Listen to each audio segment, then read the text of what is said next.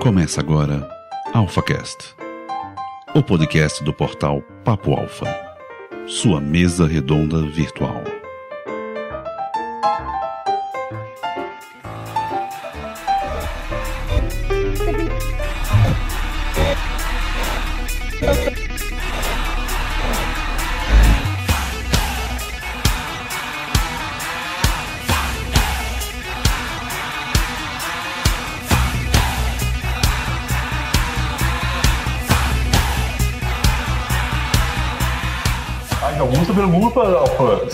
A um lugar para líderes. Está pronto para revirar sua cabeça? Está pronto para mexer suas bases? Então venha ser um Alfa que também não quer votar no PT, mas não tem uma segunda opção. Aqui quem vos fala é Smega, que é o Paulo Leão, foi apresentador dos Alphas Drops. E estamos aqui com o Rodrigo, dono do site e criador do nosso podcast. Diga alguma coisa, Rodrigo, por favor. Dono, dono acho que eu não sou não, porque e se o Haddad ganhar, ele privatizar os, estatizar os podcasts? Agora vai ser todos os podcasts de todo mundo. Ou seja, a gente vai poder ser dono, a gente vai poder ser dono do Nerdcast. Olha que legal que é o comunismo. Eu esqueci que você é comunista. Eu sou um comunista de direita. E agora também temos aqui Dinho, outro grande integrante do AlphaCast. Por favor, se apresente. É, precisa me apresentar? Sério? então, pela família, pela pátria, pela honra. Não, brincadeira.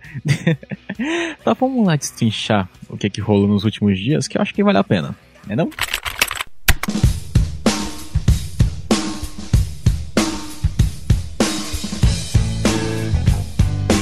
Eu queria já começar falando um pouco sobre o como nós chegamos à situação de tamanha bipolarização no Brasil, não só no Brasil, mas como no mundo. Alguém quer abrir esse papo ou eu sigo? É, acho que a gente devia começar falando um pouquinho desse pré-eleitoral, desse movimento que a gente teve muito grande de subida do Bolsonaro como um fenômeno, né? A gente já fez um cast sobre o nosso querido Bolsomito aí. É, como todos já sabem, eu sou um comunista, mas um comunista Bolsonaro, um comunista de direita, por incrível que pareça, isso existe. E o que, que vocês acham? E como que você acha que foi essa subida do Bolsonaro? O que, que, que foi essa loucura? O que, que explica um cara que não teve é, tempo na TV terminar com quase 50% dos votos já no primeiro turno? Basicamente rede social. O cara já tá fazendo campanha mesmo sem ser pra presidente há pelo menos dois, três anos. Então, é, ele vai ele vai, como é que fala? É, subindo degraus, ele vai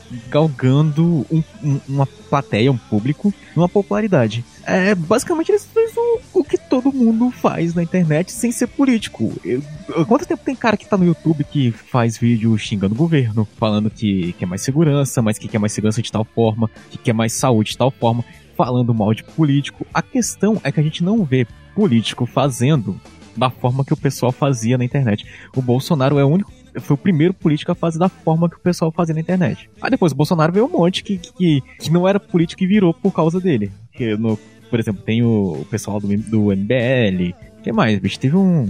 A Joyce Hausman.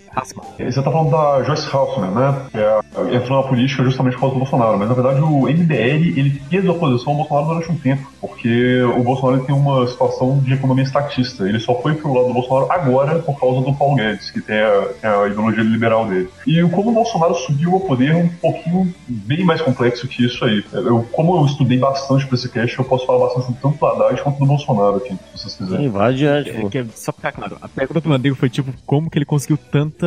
Como deu essa virada? Basicamente foi popularidade, e ele conseguiu popularidade fazendo o que o pessoal já fazia na internet. Só que, como eu disse, políticos Uhum. não faziam isso. Que é um discurso mais atrativo, tanto negativamente quanto positivamente, dependendo do seu ponto de vista. Exato, foi isso que eu quis dizer. É, pois é.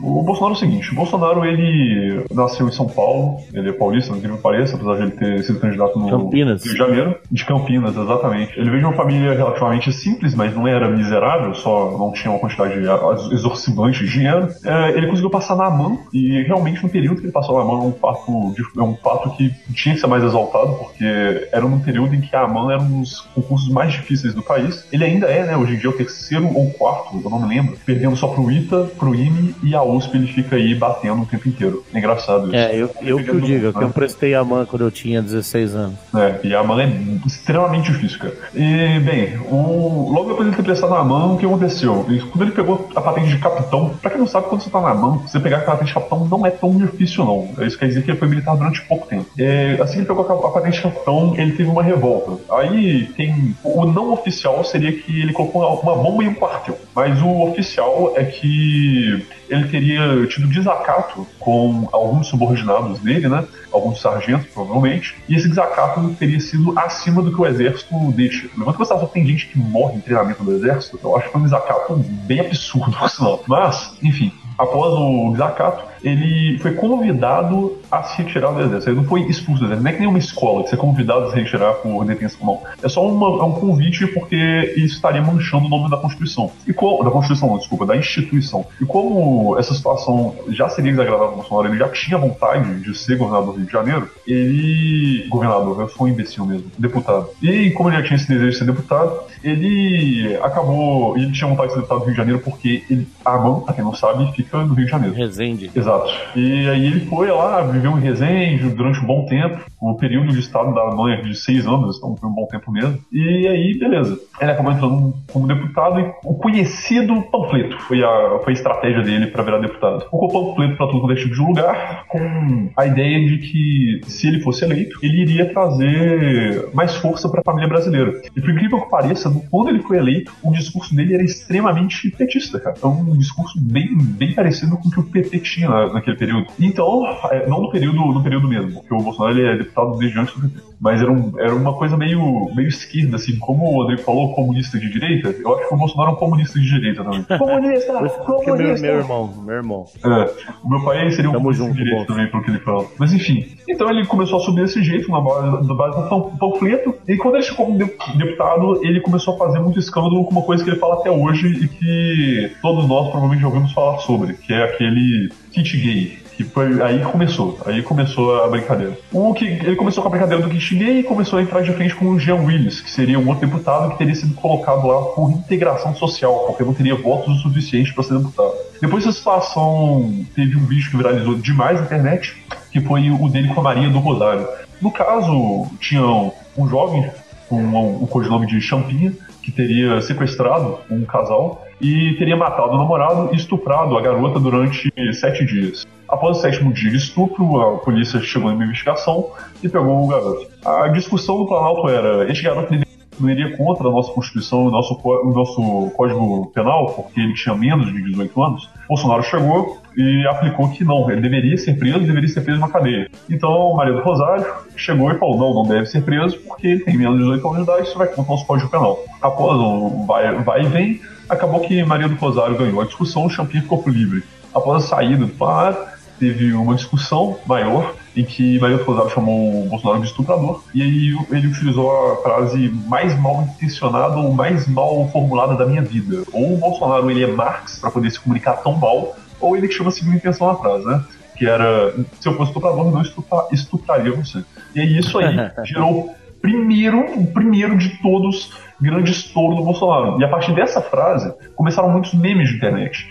E aí é, mas eu acho que, acho que aí vale, vale a pena a gente abrir um pequeno parênteses. Quem nessa época achava que o Bolsonaro podia ser presidente do Brasil? Porra, é a mesma coisa que falar do, sei lá, do Tiririca, presidente, cara. O cara era muito louco porque ele não tinha nem não, ideia que um dia ele poderia chegar onde ele chegou, né? Exatamente. Não, e o. E você contar que ele era muito esperado. E todo mundo já ficou de cabeça que a gente falou merda. Né? E, só que a gente não pode ficar justificando nossas merdas. A gente tem que aceitar qualquer merda que a gente fala. Eu acho que se você falou merda, você tem que aceitar a merda que você falou, independente se você tá de cabeça quente ou não. Mas enfim. Aí depois desse caso começaram os memes de internet. E aí começou um canal no YouTube, que foi por onde eu conheci o Bolsonaro em 2015 chamado Jogando com Bolsonaro. Era um cara que jogava e fazia imitações. Eu conheci o Bolsonaro por esse canal e tudo mais. E aí teve a TGS, que é a The Game Station Brasil, que fechou em 2016, mas ele fez, eles fizeram um programa falando sobre esse canal. E a TGS tinha 3 milhões de inscritos, né? Que em 2015 era bastante, né? Hoje em dia 3 milhões é bastante ainda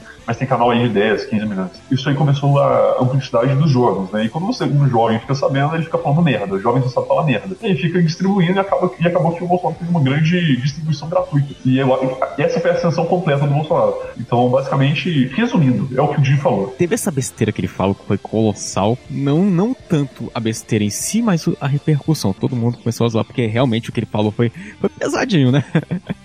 Mas assim, ele é, é uma coisa que o pessoal, o Flávio Augusto fala muito, que é às vezes é muito mais fácil você surfar uma onda do que criar uma onda. Ele não Olha, criou. falando Flávio Augusto do GVCast. Ele citou, ele citou, ele citou o Flávio Augusto, citou o Flávio Augusto. Eu vou Só citar o Dinho tá morando em São Paulo agora. Eu É vou citar o Flávio Augusto só pra não ficar por fora, só pra não ficar por fora. Não existe estabilidade. Sempre esteja em um processo. Gostando, Dinho?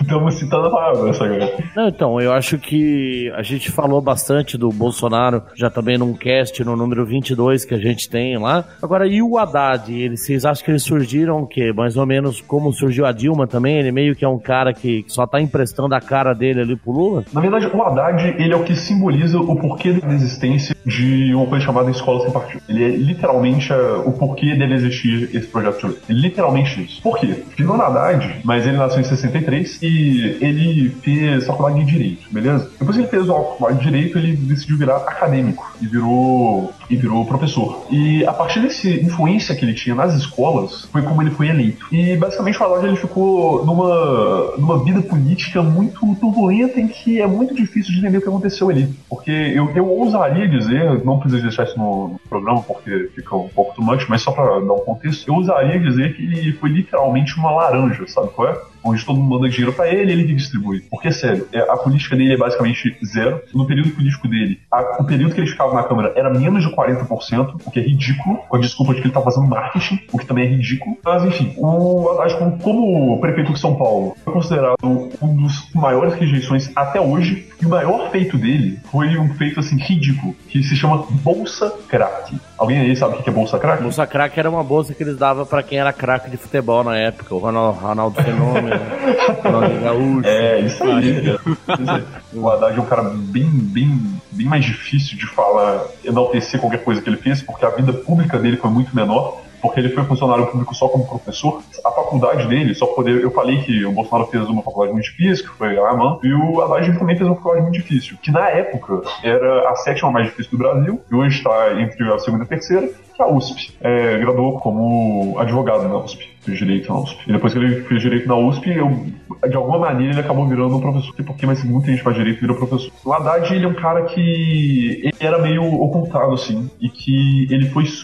A carreira política dele foi subindo primeiro a base dos colegiais, e a partir dos colegiais, né, do, quando de colegiais, alunos dele que elegeram ele, a partir daí ele conseguiu um voto aqui, um voto ali, a campanha política dele foi pesadíssima, subindo pra cima do PT, com, aquela, com aquele discurso de ideologia, ideologia de gênero e etc e tal, falando de guerra de classe, que pra mim é uma babaquice do caralho, foi só subindo, subindo, subindo, só que ele nunca chegou a ter essa repercussão pra ser presidente. Tanto que até mesmo ele fala em suas, em suas entrevistas que ele não é vai ser presidente, quem vai ser presidente é o Lula, ele representa o Lula. Por isso tem até aquela frase, Haddad é Lula, Lula é Haddad. E ele mesmo não se considera nem presidenciável, ele considera que ele vai ser presidente, que o Lula vai ser o presidente e ele vai ser só o porta-voz, sabe? Tá ligado? Vai ser o arauto do Lula. Eu fico pensando, o que, que uma pessoa tá ganhando pra se prestar um papelão desse, bicho? Porque é, é ridículo. Até o pessoal da imprensa, cara. A gente não veio o pessoal da imprensa metendo pau em ninguém. Tirando a Globo, né? A Globo não mete pau em ninguém. Isso, eu, eu ouvi na Jovem Pan de manhã, o pessoal não chama ele de Haddad, chama de poste. Não, que o poste do Lula vai fazer tal coisa. Pô, cara, a Jovem Pan pau no cara. Não, mas eu, eu vou te falar por que, que tanta empresa privada entra lá. Eu vou deixar isso pra depois, porque eu tô com. Eu tô com uns projetos de lei. Projeto de lei, eu tô com um projeto de governo da Haddad aberto aqui, cara. E eu, antes de gravar esse programa, eu, eu já era Bolsonaro. Só que quando eu li esse projeto, cara, eu automaticamente fiquei com pavor, eu fiquei com nojo. Com nojo de verdade. Com nojo de verdade. Deixa eu perguntar, você leu o projeto de lei com a capa que tá o, se não me engano, é a Manuela, o Haddad e o Lula? Ou você leu o projeto de lei com a capa com o Lula na capa? Projeto de lei não, né? Projeto de governo. Projeto de governo. O plano de governo. Eu, eu tinha lido o plano de governo antes do. do, do quando o Lula tinha uma, chancezinha de ser candidato. Era pior? Não, não. Eu baixei o plano de, de, de, de governo do, do Haddad. Cara, eles só deram um Ctrl H pra substituir a palavra Lula por Haddad. e trocaram a capa. Não mudou uma vírgula. Tudo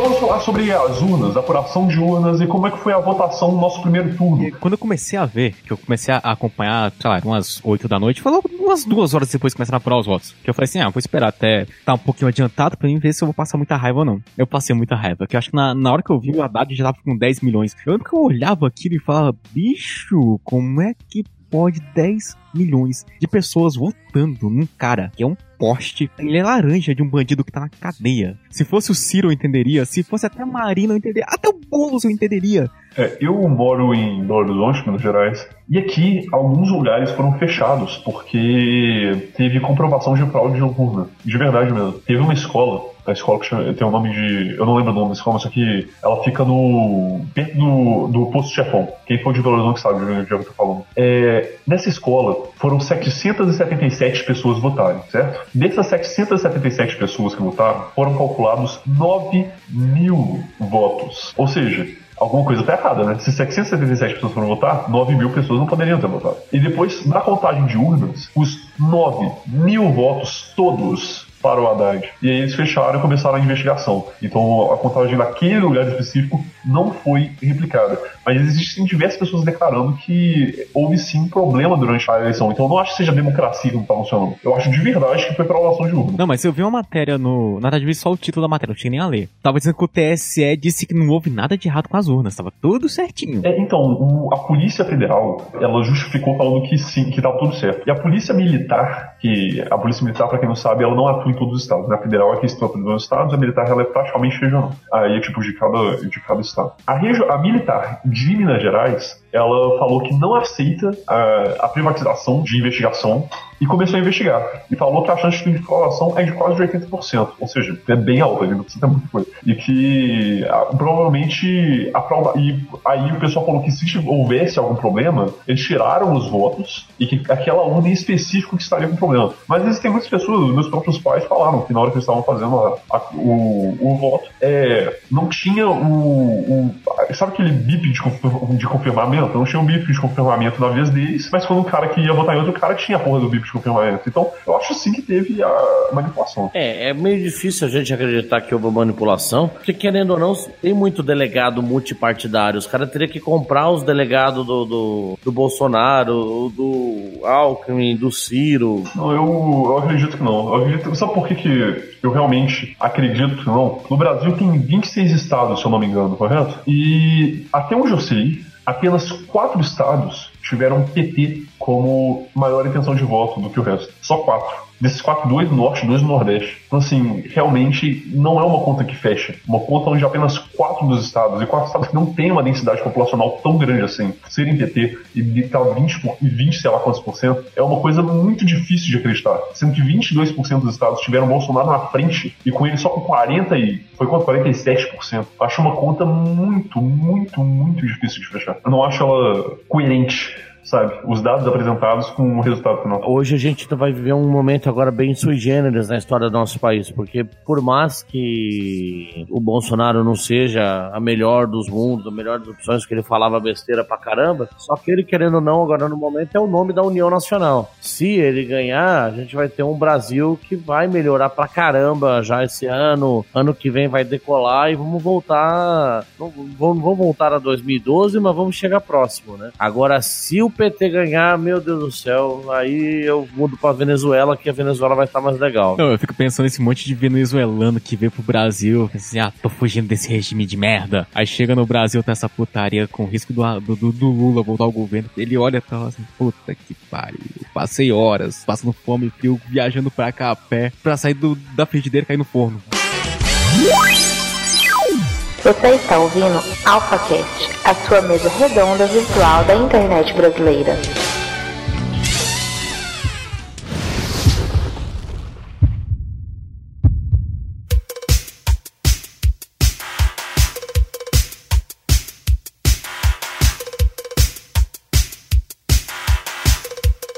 No segundo turno, quem você acredita que vai ganhar e por quê? Basicamente, o Bolsonaro já ganhou, né? Porque, bicho, ele tá com. Foi quantos por cento no primeiro turno? 48? 47. 47, né? 68. Sim, eu tô com a, com a internet aberta porque eu não posso decorar isso tudo, não. Tô com um milhão de abas abertas pra poder falar essas coisas, tá? Só pra deixar isso bem claro. Por praticamente 48% dos votos. Então, você imagina que quem não votou nele no primeiro turno, vamos supor assim, uma parcela do pessoal que votou no Daciolo, uma parcela do pessoal que votou na Moedo vai votar nele. Então, eu acho que bate os 50. Não vai ter, eu chuto, no mínimo 10 milhões de, de abstinência, nego que vai votar nulo, que é o, é o que a gente vê pela internet, muita gente fala assim, eu não vou votar ninguém, eu vou pra praia, eu vou visitar minha avó na cidade. Pessoal, tem um pessoal que não vai votar, então acho que vai dar. E, e, bicho, eu acho que o Haddad não passa de, de, de 35%. Isso falando muito. É, eu também acredito nessa possibilidade. Até porque, querendo ou não, o pessoal sacou que por mais que o Bolsonaro não seja a opção ideal, mas o Haddad é o, o inferno na Terra, né? A minha opinião é a seguinte: eu não sou um cara de realmente opinião. Eu sou um cara que ele olha as coisas e vai olhando para das questões que estão apontando. Acredito eu que houve correlação de urnas. Acredito não, eu tenho certeza mais que absoluta. Desculpa, mas eu tenho mesmo. É, e eu acredito que, que sim, o Bolsonaro vai ganhar, mesmo com fraudação de urna. Por que eu acredito nisso? Porque eu vou olhar só as horas, porque eu sou um cara de dados, eu sou um cara que gosta de falar as coisas com coerência. A Globo, o G1, né, postou que na pesquisa do Datafolha, Datafolha esse que faz oposição ao Bolsonaro publicamente, é, postou uma pesquisa falando que o Bolsonaro tem 58% de votos e o Haddad 42%. Acho que é mentiroso, eu acho que o Bolsonaro tem tipo 65%, o Haddad tipo, bem menos. Ah, essa foi a, a postagem. Né? Na postagem disse que na verdade o Bolsonaro teria 39%, o Haddad 36%, e com as pessoas indecisas o número final seria 58%, 42%. Agora a gente vai falar um pouco dos planos de governo, tanto do Haddad quanto do Bolsonaro opinar sobre eles e apresentar eles para você, porque você bem provavelmente não leu eles, porque é uma coisa que muita pouca gente faz nesse país. A gente pode falar, oh, alguém quer chegar mais a um canto, dar alguma ressalva. Ah, você, você viu o plano de governo do Bolsonaro? É, é um monte de página com texto grande, então, teoricamente, eu, eu diria que o plano de governo do Bolsonaro é um terço do, ou um quarto do, do Lula. Exato. E, sendo bem sincero, é um quarto bem mais eficientes do que tudo acolher. É um é bem de maior qualidade. E outra coisa, ou coisa bonita de ver, né? Bem feitinho, com as cores bem elaboradas, bem contextualizadas. Não é que nem o da Haddad, não é que nem o da Haddad. O da Haddad vai fazer um concurso público pra ler, velho. Caralho. Eu juro pra você, eu, eu fiz prova da aeronáutica e da marinha esse ano. Os dois pareciam o plano de governo do Haddad. Puta merda. Que porra é essa? Mas tá bom. Lá. Então, ó, vamos agora falar um pouco sobre o plano de governo de Bolsonaro, Jair Messias Bolsonaro. Será que ele quer uma ditadura? Será que, será que ele quer governar esse país e virar, se e auto-intitular o novo rei do Brasil? O grande, o grandioso Bolsonaro? Aquele deus branco? Ou o que será que é realmente o que ele quer? O que é que ele colocou no papel e o que é que ele está se dispondo a fazer de acordo com a proposta de, de governo? É, só para ressaltar, ressaltar, tudo que você vai fazer no seu governo tem de estar na sua proposta de governo. Ou você tem que ter alguma entrelinhas na sua proposta de governo para você poder fazer. Se você não fazer isso, isso pode ser considerado uma ação anticonstituinte e você pode, inclusive, sofrer um impeachment. É, e, aliás, isso é uma das coisas que fez o impeachment da Dilma, por isso que não foi golpe. Mas tudo bem. o projeto dele, ele tem o nome de Projeto Fênix e tem três bases constitucional, eficiente e fraterno. Primeiramente, eu quero falar sobre constitucional. O que eu quero falar sobre constitucional? Isso é uma facada assim, que nem o Bolsonaro levou a facada, ele tá levando, ele tá devolvendo a facada no Haddad. Por quê? Porque o projeto do Haddad tem 63 páginas, tá? E dessas 63 páginas, 20 delas contém conteúdo anticonstitucional. Sim, eu marquei eu marquei. E sim, eu já li a Constituição. Não, vale, a, vale, a, pena ressaltar que, que o Haddad quer uma nova Constituição. Aliás, ele parou de falar isso antes de ontem, mas até então ele queria uma Constituição nova. Não, está no plano de governo dele, está ressaltado. E ele disse que vai fazer a Assembleia Constituinte, vai pegar a Constituição de 1988, que é a Constituição militarista, que foi feita boa parte por militares, e que é utilizar aquela porra ali. Vou te falar, a Haddad está muito mais próximo de regime militar do que Bolsonaro. E regime militar comunista, que é bem pior. Não sei se você sabe, mas quem fez o projeto de lei, o projeto de plano, foi o Bolsonaro, juntamente com o general Moro, Mourão, né, no caso, o filho do Bolsonaro e o Paulo Guedes. O Paulo Guedes ele mencionou em economia, o, e cada um dos outros foi em cada uma das áreas. Ah, e a Joyce Harsman, ela falou um pouco na área do, do da cultura. Mas enfim, é, é, é, o que eu sei, basicamente. É, e eles colocam bastante da Bíblia, né, no, no, bagulho. Eu acho isso um pouquinho problemático no Bolsonaro, porque o pessoal pode falar que o Estado é laico, né? Isso é insuportável. Mas enfim, eu conhecerei, na verdade, a verdade deveria ficar. João 8,32. É, a primeira página do Brasil é falando o Brasil livre. Onde basicamente.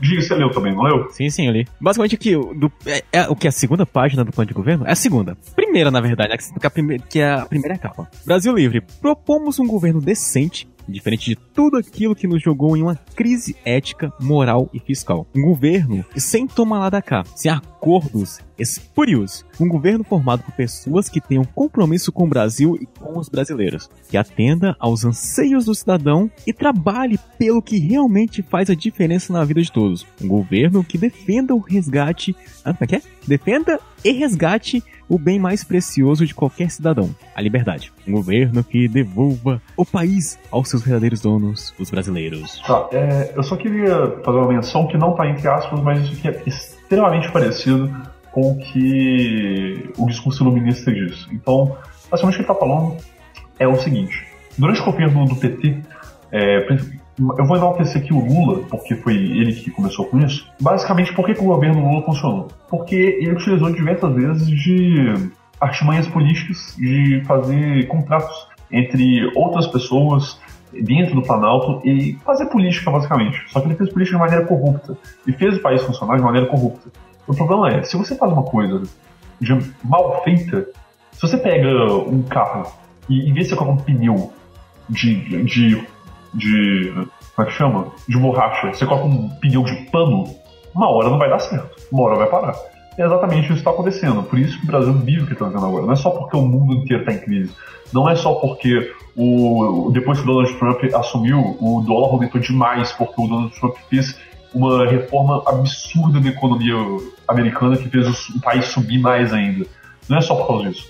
É porque o nosso país está pegando, está colhendo os grãos do que foi aquela gambiarra que o Lula fez durante o governo dele. Que pode ter sido bom a curto prazo, mas a longo prazo está sendo uma grande uma... Basicamente, o governo, o, o, plano do Bolsonaro, ele começa bastante com a parte do valor e compromisso. Ou seja, eles vão valorizar demais as pessoas que estão. Eles vão valorizar as pessoas, em primeiro lugar. Essas pessoas que têm o compromisso com o Brasil.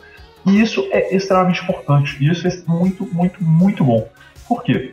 Porque, independente de quem seja o nosso líder, entre aspas, né, o, o presidente, ele tem que ser um cara que ele está compromissado com o Brasil. E quando o gabinete desse cara ele é compromissado com o Brasil, independente de ideologia, esse cara vai estar pronto para ajudar o Brasil. Entende isso? É extremamente importante. E basicamente quando o governo do Bolsonaro começa, assim, sempre enaltecendo isso, né? Tem o fruto da vida sagrado, tô falando só para o Dinho poder acompanhar. É, a liberdade e fraternidade. Essa parte eu queria enaltecer uma coisa, que é a parte da liberdade eles querem nos tirar das garras que o PT quis identificar.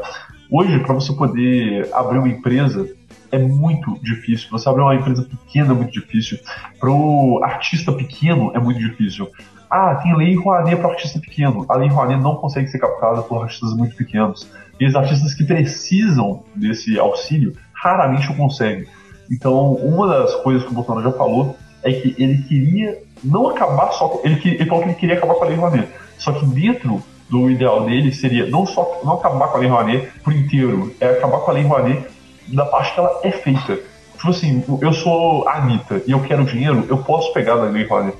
E isso é um absurdo. Porque é um incentivo à cultura, à cultura só que era para ajudar as pessoas que são pequenas, não as pessoas que já são grandes, formadas e não precisam disso. Não, e, e, o detalhe é que esses artistas que já são famosos conseguem autorização para captar milhões, né? São um, dois, três, quatro, cinco milhões. Assim, eu entendo que você não pode dar a Lei Rouanet para alguém que é muito pequeno, porque aquela pessoa ela não, ela pode não ter compromisso que ela tá fazendo. Mas você dá para alguém que é muito grande também não é uma coisa legal. Por exemplo, o Papo Alfa. A gente aqui, ó, a gente aqui, ó, porra, porra, Lei Rouanet, né, gente? Porra, por favor, né? É, direitos civis, mais uma vez, está enaltecendo como é importante ter um governo justo e que não tenda a cair em corrupção. Imprensa livre e independente. Então, isso aqui é interessante. Eu gostaria de falar isso aqui porque a gente faz parte disso aqui. A gente, quando eu digo, é o Papo Alfa. Eu, eu não sei se eu tenho o direito de me falar como parte do Papo Alfa, mas eu tô me falando, Rodrigo Piscifudo. Nós, como uma imprensa que é conhecida como o segundo meio de comunicação, entre aspas, imprensa opcional ou contrária, ela é muito, mas muito fuzilada pela imprensa geral. Pela imprensa grande, pela Globo, principalmente, e são alfinetadas que quem não é desse meio talvez não perceba, mas sempre que a Globo fala, por exemplo, de alguma coisa que a imprensa, a imprensa opcional, entre aspas, falam muito, mas muito mesmo, geralmente, quando a imprensa opcional ela, ela tá falando muito sobre alguma coisa, essa coisa costuma ser verdade. Pode ter fake news, pode ter fake news, porque muitos desses, dos sites de imprensa opcional, elas são, elas são baseadas em velocidade, não em qualidade. Mas existem outros sites que são sim vedentes. Eu mesmo tinha um site que a gente fazia uma pesquisa muito a fundo, muito mais a fundo que a Globo, pra gente poder fazer o negócio. Aí o pessoal processou a gente, a gente teve fechar, mas tudo bem. E aí o a Globo, ela basicamente, ela alfineta a gente demais a gente não pode fazer nada, cara. E muitas vezes, se a Globo virar pra gente falar, não, o Papo Alfa espalhou fake news. Cara, como é que a gente vai se defender, cara? A gente simplesmente a gente espalha fake news. Como é que a gente vai fazer? A gente pode nem processar ela. Isso, isso é uma sacanagem, cara. Isso é uma sacanagem. E essa parte do, do, do plano é muito boa. Por quê? Porque isso faz com que nós, que somos é, influencers, digital influencers, entre aspas, possamos ter um mínimo de respeito é, perante esse meio geral, porque a gente também trabalha. Eu tenho certeza que eu trabalho mais com bolha. Certeza. E ganho menos. Eu posso fazer um pequeno comentário que é meio que por fora, mas sem ser por fora? Por favor. Antes da gente vir gravar isso aqui, eu fui, eu fui dar uma lida no. Fui pesquisar sobre os, quem foi eleito nessa, nessa última eleição. O Tiririca que falou que não iria se candidatar novamente e voltou, né? Foi eleito com 430 mil votos, 430 mil votos. É, mas não é mais aquele fenômeno, né? Não, mas pera que eu vou chegar lá. Ele recebeu de fundo partidário 1,2 milhão de reais para poder gastar e ele gastou 840 mil na empresa Fórmula Tecnologia do deputado Miguel Correia. Essa empresa estava envolvida no escândalo do mensalinho do Twitter. Vocês sabem o que foi isso? É mensalinho do Twitter, você falou? Sério? Eu não É, mensalinho do Twitter. Vocês sabem o que foi isso? Vamos, me fale, o que, é isso? Tá rolando uma investigação da empresa desse cara que sendo acusada de pagar digital influencers, ou seja, esse pessoal que é famoso no YouTube, no Twitter, no Facebook, de pagarem pra falar bem dos partidos de, de esquerda. Ah, mas isso aí, você tem alguma dúvida disso? Não. O próprio Felipe Neto, ele, depois que saiu o plano do Haddad, o Felipe Neto, ele começou, do nada, ele começou a dar um discurso meio di- direitista no Twitter. Aí, do nada, assim. Aí, porra, eu tava vendo aquilo ali porque eu, até um pouco tempo atrás, eu cuidava da rede social de um site que eu não vou falar o nome, porque eles me demitiram, então pau no deles. E eu tava cuidando lá do, do negócio deles, e eles seguiam o Felipe Neto, não sei por que caralho eles seguiam o Felipe Neto, mas eles falavam que eu não podia parar de seguir o Felipe Neto, eu devia ter alguma coisa por fora. E ele começou a falar umas coisas meio direitistas assim, e aí do nada, do nada, ele começou, ele começou a desmentir o que ele falou, apagar os tweets e começou a falar coisas de esquerda. Então, realmente, eu acredito que isso aí seja verdade, cara. Porque o, o, o Felipe Neto tava flertando ali com a direita e eu acho que ele foi um desses caras que ganhou dinheiro pro, da esquerda. Eu não sou o Felipe Neto, eu poderia citar uma porrada de nomes, mas. Não, agora, vai continuar, continua lendo aí, cara. Não fala mal do Jovem Nerd, o Jovem Nerd também é comprado. Mas não, não fui eu, eu, eu não, eu não, não era pro Jovem Nerd, não, era pra um outro site. Eu vou dar uma dica. Concorrente do Jovem Nerd. Um dos. Eu falo em off aqui pra vocês depois. A nova forma de, gover de governar. Com mais Brasil, menos Brasília. Basicamente, esse aqui é aquela proposta de menos Estado. Os primeiros desafios que eles querem nerfar, por assim dizer, é a criminalidade de 62 mil homicídios por ano. Mais de um milhão de brasileiros foram assassinados desde a primeira reunião do Foro de São Paulo. A epidemia do crack, que foi, que foi introduzido no Brasil pelas filiais da FARC, corrupção generalizada e ameaças às instituições que estão combatendo, infraestrutura insuficiente e deteriorada. Pronto. Educação e saúde à beira do colapso, 3 milhões de desempregados oficialmente, desrespeitos às leis, à vida, à prosperidade privada e à Constituição brasileira. Um Brasil em rota fiscal explosiva. Há mais ou menos um, um, dois anos atrás, no máximo, eu fui pra uma festa de aniversário do amigo meu. Aí ele fez lá na Ceilândia, em Brasília. A Ceilândia, pra quem não conhece, embora não seja todo mal que pintam, ainda dá um pessoalzinho que, que, que é metido a bandido sem ser. Sabe como é que é, né? O cara é metido a bandido, ele anda armado, sei o que, mas é porra nenhuma. É só um idiota. Aí ele tava tendo uma festa, tava tendo, sei lá, várias festas na rua. Eu sei que a festa do meu amigo foi a que acabou mais tarde, ela foi até o dia amanhecer. Mais ou menos lá para 5 da manhã, chegou um cara, um penetra, na festa, querendo entrar, e entrou, aí parece que ele caçou briga com alguém e colocaram ele pra correr. O cara sentou lá fora, falou que tava armado e falou que era policial militar. Sério, o um, um dos bandidinhos da festa não, não falou nada, não- porque não escutou. No dia seguinte, ele falou assim: peraí, ele falou que era policial militar? Eu, falei, eu você podia ter metido uma, a mão na cara dele. Que policial militar não faz porra nenhuma, sabe? Se ele fizer qualquer merdinha aqui, ele vai preso. Ele responde processo, responde não sei o quê. Ele não poderia nem estar com arma aqui. Então, basicamente é isso, cara. O policial militar não pode fazer porra nenhuma aqui. Se ele fizer qualquer coisa, já, já é crime. Ele responde a processo. Se ele estiver andando armado fora do, do, do, do, do expediente de trabalho e, sei lá, atuar para ajudar alguém que tá sendo assaltado, por exemplo, e responde também, cara, é horrível. A bandidagem sabe disso e aproveita.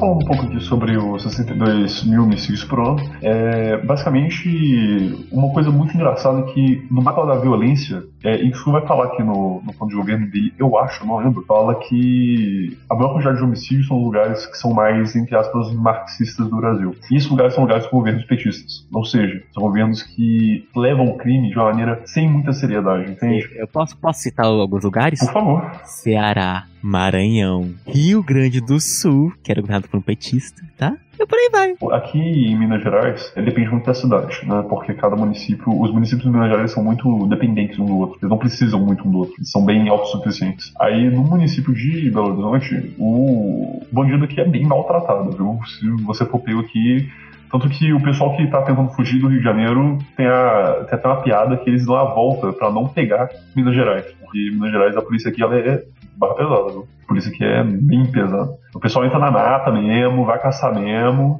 taca choque pra caralho, porque eles não podem atirar, eles, aí o, o mineiro, como é bem babaca, ele pega a pistola de choque mesmo e foda-se. Não posso atirar, mas vou te eletrocutar. É, mas é babaca até com um cidadão normal, né? Isso é meio problemático. Mas pelo menos eles mantêm a gente seguro, então tá ótimo. E eu sou amigo de vários deles, então não tenho muito, eu não tenho problema com o policial aqui não, mas eu tenho que dar essa ressalva porque eu, eu acho que todo mundo tem que ser representado aqui. Inclusive quem passa por isso. Agora a gente tem liberalismo econômico e liberalismo econômico, que é basicamente o seguinte: o governo do Bolsonaro ele diz que que é uma área um pouco mais privatizada. Mas muita gente fala que isso é vender o país. E eu tô com essas pessoas que falam que isso é vender o país. O Bolsonaro é um cara protecionista, ou seja, ele não é liberal. Pra quem não sabe, protecionista é aquele cara que acredita que os bens do Brasil eles não podem ser vendidos. Então, como a gente tem um protecionista e um liberal na mesma chapa, a gente consegue chegar num consenso mais ativo. E o consenso que eles chegaram é: se esse bem é um bem do Brasil, ela não deve ser privada. E se ela for privada, vai ser só uma parte dela. Vocês já ouviram falar desse conceito de privatizar só uma parte da,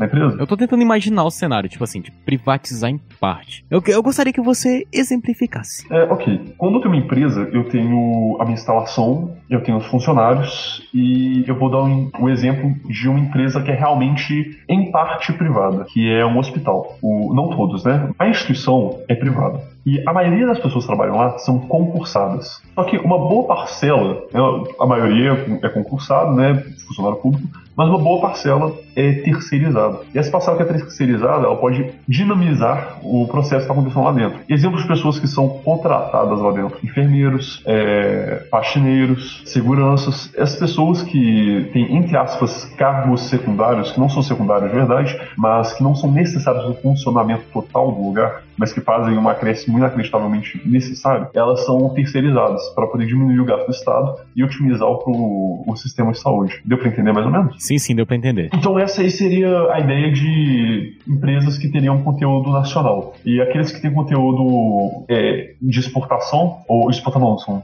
perdão, que teriam uma situação mais, mais não necessária para o país, que não seriam estratégicas o país, seriam privadas. Isso iria diminuir demais o gasto do país e aumentaria o crescimento dele. Por quê? Porque mais pessoas iriam vir para cá investir. Por quê? Porque você tem maior quantidade de empresas e maior quantidade de pequenos empresários que estão querendo abrir novos negócios, já que o Estado vai mexer menos na sua vida empresarial. E quanto menos o Estado mexe na sua vida empresarial, mais emprego você tem. Porque você tem mais empresas e com mais empresas você gera mais oportunidades. É, tem um caso muito legal aqui que eu fiquei sabendo hoje, eu não posso falar.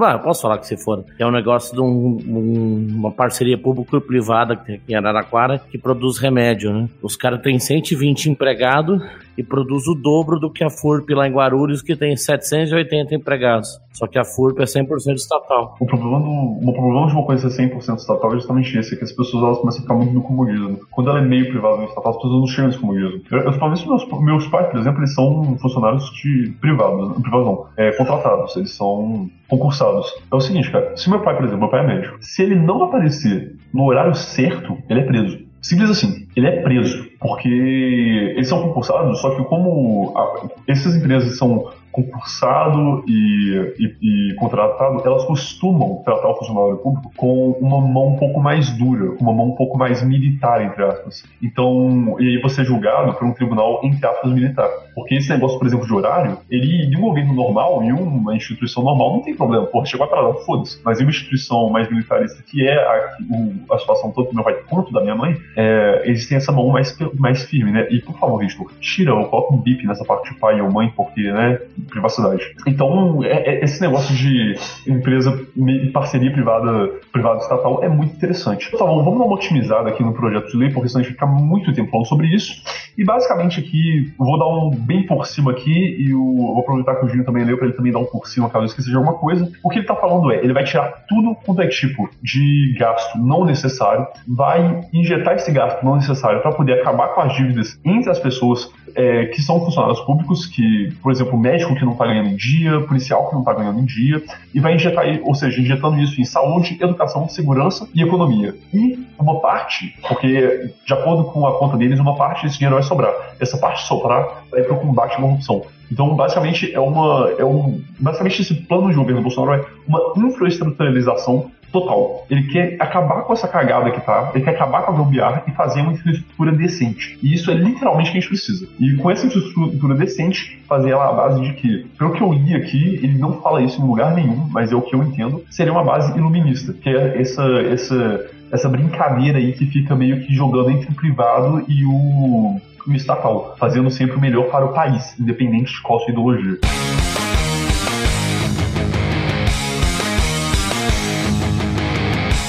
Plano de governo do Haddad. Primeiramente, antes de começar a ler essa porra aqui, eu quero começar com Assembleia Constituinte. O Haddad ele virou e falou o seguinte: assim que ele foi eleito, a primeira coisa que ele vai fazer é assinar o induto do Lula. Ah, é, né? Para você assinar o induto, sabe o que, que você tem que fazer? Para você assinar o induto, você tem que liberar todo mundo que foi preso por aquela situação. Todo mundo, todo mundo. Ou seja, você sabe pelo que, que o Lula foi preso? Formação de quadrilha? O Lula foi preso ao todo de oito inquéritos.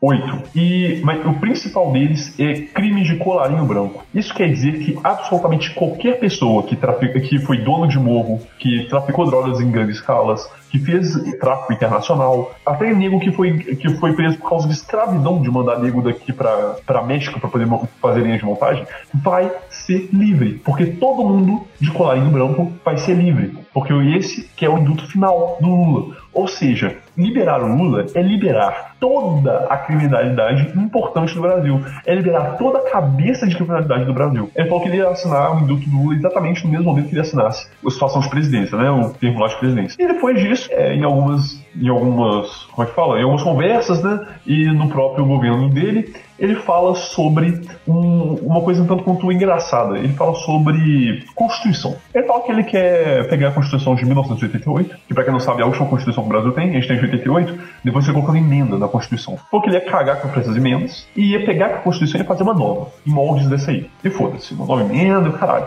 E agora, meus amigos, vem por que a gente fala que o Brasil vai virar Venezuela. É porque o Maduro fez a mesma coisa. A diferença é que o Maduro era o preso, o Maduro era o Lula. O cara que, que, que era o Haddad era o cara que tava logo abaixo. Que também foi o eleito que foi que assinou o induto do Maduro. É o seguinte, cara. O Haddad quer fazer exatamente o que, que o Lula fez de uma maneira mais explícita e falando que é democracia. Porque o Maduro, ele também fala que é democracia. Só que pra ele é tipo explícito que não é. E ele quer fazer uma, a mesma coisa aqui. Ou seja, é complicado.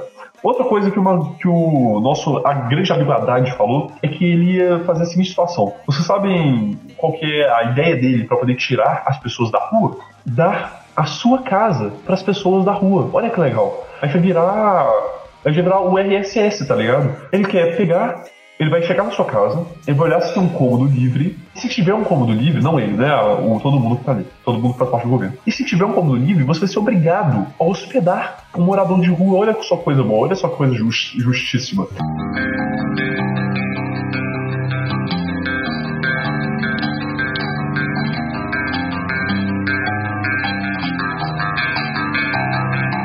Então, aqui só para poder fechar, vamos agora ir para a opinião de cada um dos nossos participantes para poder uniformizar aqui qual a nossa opinião e o porquê da nossa opinião sobre cada um dos candidatos. É, começando com o Andrigo, nosso querido, eu não sei nem se eu falo mais dono de novo, porque ele já me corrigiu falando que não era dono, que tá merda, mas dono do Papo Alfa. Eu, eu sou tão comunista que eu já dei o Papo Alfa pro, pro, pro Marques, pro Leão aí. Meu, você pode não gostar do Bolsonaro, eu te entendo. Realmente o Bolsonaro falou merda pra caralho. É tipo eu, quando querer concorrer a presidente, vai ter esses alfacast gravados que eu falando mal pra caralho de um monte de coisa. Mas, nego, você quer voltar na Idade Média? Você volta na Idade. O Bolsonaro pode até não ser a melhor opção, mas vamos de Bolsonaro, porque é a única coisa que vai salvar o Brasil. E é isso aí, Bolsonaro neles. Tá bom, muito bom. Eu achei realmente bem parcial uma análise completa dos fatos. E depois dessa análise completa e de fato não ofensiva, nós podemos ir aqui para o nosso grandioso integrante Dinho. Por favor, prossiga com, nossa, com sua dissertação, que por favor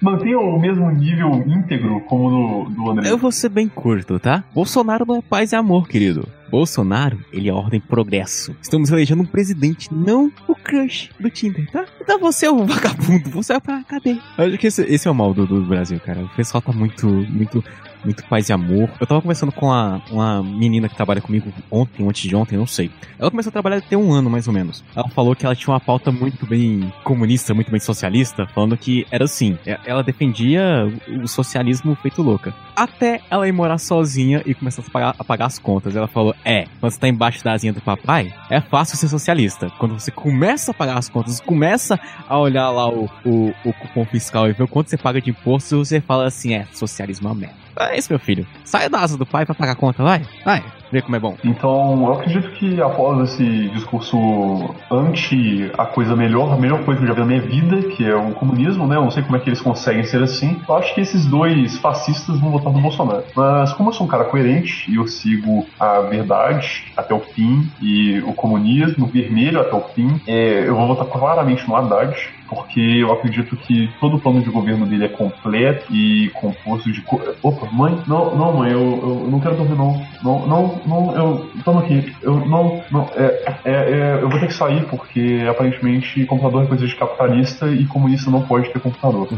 Essa foi a minha, minha piada final. Mas claramente que eu vou votar no, no Bolsonaro, né, porra? E vem interagir conosco nas redes sociais: Twitter, arroba Papo Alfa, Facebook, facebook.com barra Papo Alfa, e-mail, papoalfa, arroba gmail.com e não não se esqueça de entrar nos iTunes e nos dar 5 estrelas. Congaramos todos os alfas. Concordou? Fale com a gente. Discordou? Fale com a gente. Só não fique indiferente. Nossos nomes e discussões, nossos sobrenomes e polêmicas, salvações e lembre-se, se há de Augusta para Augusta, por caminhos diferentes, chega-se a glória. Por que isso é a glória? Qual que chega-se lá? Vai, vai. Falou, galera. Tchau, tchau. Uh. Tchau, tchau.